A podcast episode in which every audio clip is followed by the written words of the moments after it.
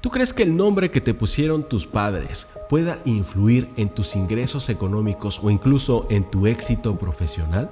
Pues eso es precisamente lo que vamos a averiguar el día de hoy. Seguramente lo que te comparta el día de hoy te va a sorprender porque además todo lo que te voy a compartir el día de hoy tiene sustento científico avalado por múltiples estudios. Muchas personas eligieron el nombre de sus hijos ya sea porque les encantó el nombre de un actor, de un personaje famoso, de un artista, de un cantante o porque les recuerda alguna ciudad o algún país en donde fueron sumamente felices. Incluso pueden elegir el nombre de su cosa favorita o simplemente eligieron el onomástico de ese día. Sea cual sea el caso, es el apelativo que en la mayoría de los casos nos acompañará el resto de nuestra vida. Puede ayudarnos a configurar nuestra forma de ser. La personalidad de una niña que nazca el día de hoy, aseguran los psicólogos, se forjará de forma distinta dependiendo de si se llama Lucía, que es el más común según el INE, Nicolasa con aire del pasado, Shakira como un nombre exótico en donde solamente existen 57 registros desde el 2010, y lo mismo sucede con un niño si le nombramos Daniel, Salustiano o Dylan. Y este tópico inspiró a una película de comedia francesa allá en el 2012 que se llamó El Nombre. En una escena muy famosa de esa película, una familia está compartiendo en la cena y uno de los miembros se levanta para anunciar el nombre de su próximo hijo y el nombre va a ser Adolf. En ese momento todos se voltearon a ver, recordemos que es Europa, y las miradas que compartían todos, desde luego que eran miradas de rechazo. Incluso uno de ellos le dijo, bajo ningún concepto le puedes llamar así a tu hijo. Y él le dice, ¿tú crees que porque a mi hijo le nombre Adolf va a hacer todas esas atrocidades que hizo Hitler? Los 1776 niños que nacieron esta década con el nombre de Kevin, desde luego que no se van a convertir en actores exitosos solo por llamarse Kevin, pero el nombre será uno de los muchos factores que ayuden a moldear su carácter. Claro que puede afectar a la personalidad, dijo el psicólogo Sergio García Soriano, portavoz del Colegio Oficial de Psicólogos de Madrid. Los nombres son la piel de las cosas, es con lo primero que nos encontramos. El nombre envuelve a quien lo posee y dependiendo del nombre que tenga, va a generar una serie de expectativas por parte de su círculo más cercano.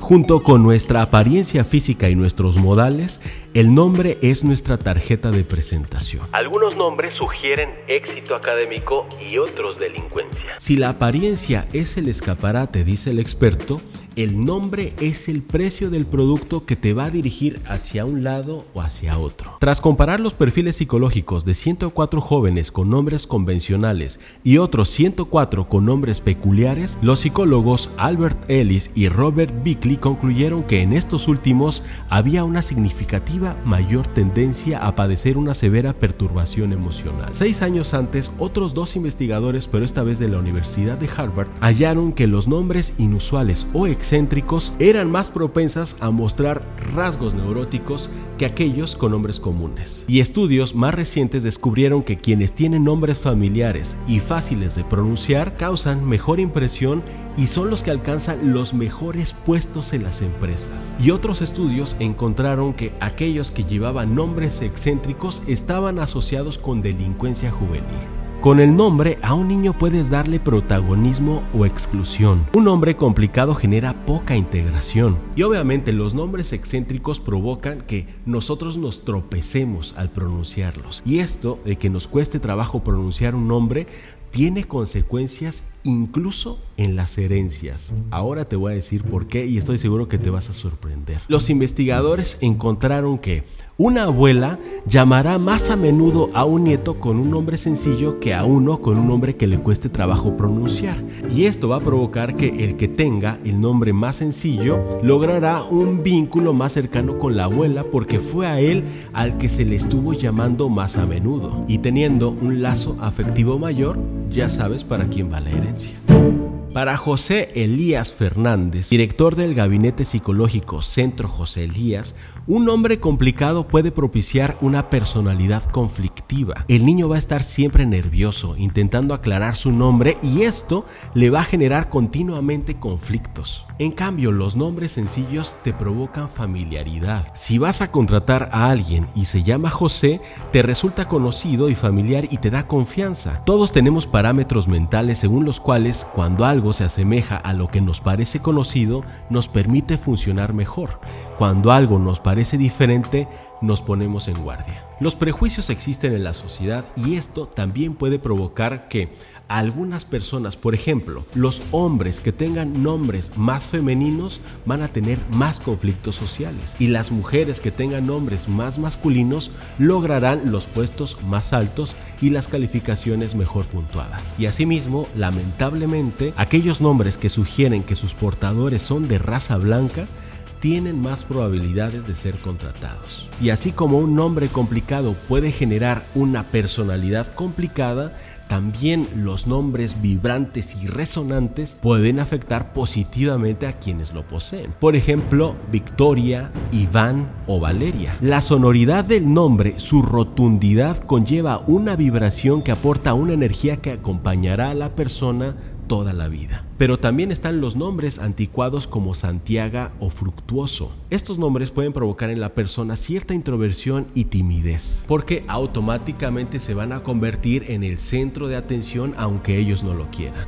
Esto me recordó a un libro que les súper recomiendo que se llama Free Economics. En él los autores también hicieron una investigación a miles de nombres y encontraron, esto es en Estados Unidos, ya saben que allá todo lo tienen registrado. Ellos encontraron un resultado que es bastante perturbador puesto que en una investigación en la que las personas enviaban los mismos currículums a las empresas, pero unos llevaban nombres de personas afros y otras habían sido firmadas con personas angloamericanas y encontraron que aquellos que habían sido firmados con nombres que usualmente usan las familias negras eran mayormente rechazados que aquellos que habían sido firmados con nombres que usualmente utilizan las personas blancas. Y hay otro estudio que se realizó con el nombre Kevin en particular, que incluso dio pie a un movimiento que se llama Kevinismo. Incluso hay muchos artículos que se llaman La maldición de llamarse Kevin. Sí, de Sean Williams y Jake Williams, por ejemplo,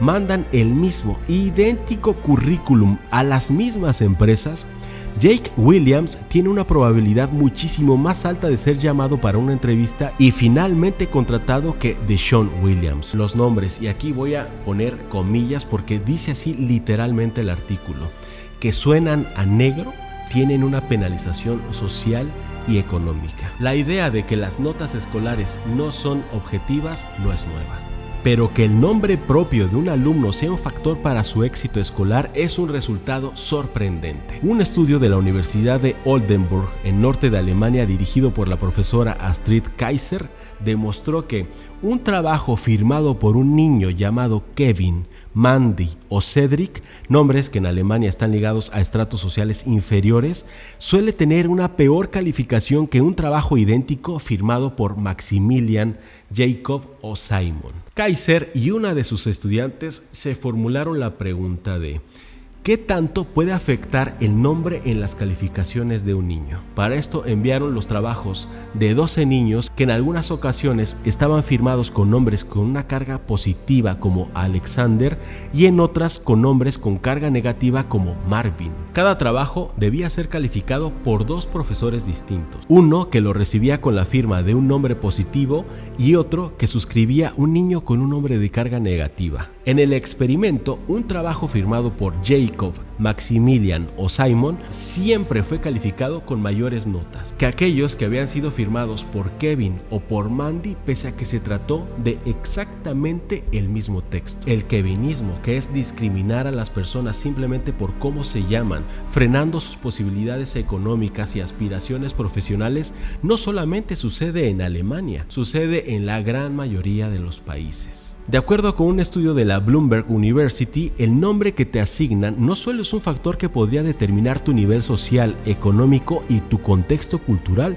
sino también las expectativas que las otras personas tengan sobre ti. Y el mismo estudio decía que si un conductor o chofer tenía un nombre árabe, turco o persa, debía bajar su tarifa 32% para poder obtener el trabajo frente a un conductor chofer que tenía un nombre alemán. Por lo tanto, si te has propuesto ser un buen padre o una buena madre, comienza por elegir el mejor nombre para tu hijo o para tu hija.